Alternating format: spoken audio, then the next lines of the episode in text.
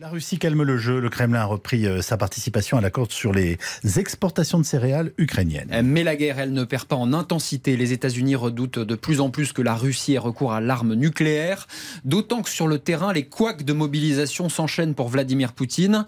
Exemple, à 600 km à l'est de Moscou, des soldats mobilisés originaires de la République de Tchouvachi refusent de partir au combat s'ils ne sont pas payés, Sophie Jousselin. Oui, d'abord, ils ont communiqué sur la messagerie Telegram. Nous allons vers une mort certaine. Au nom de quoi devrions-nous aller nous battre, laissant nos familles sans soutien? Puis dans la cour de la caserne, les soldats mobilisés se sont révoltés. Un pour tous, tous pour un, hurle-t-il. Dans cette vidéo relayée sur les réseaux sociaux, l'un d'eux prend la parole. Il réclame le versement de 300 000 roubles, près de 5 000 euros.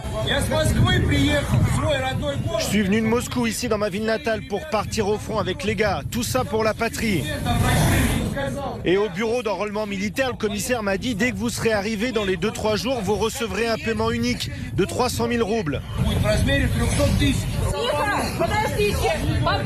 Cette mesure a été envisagée, mais n'a pas été votée. Vous n'aurez rien, leur répond cette militaire.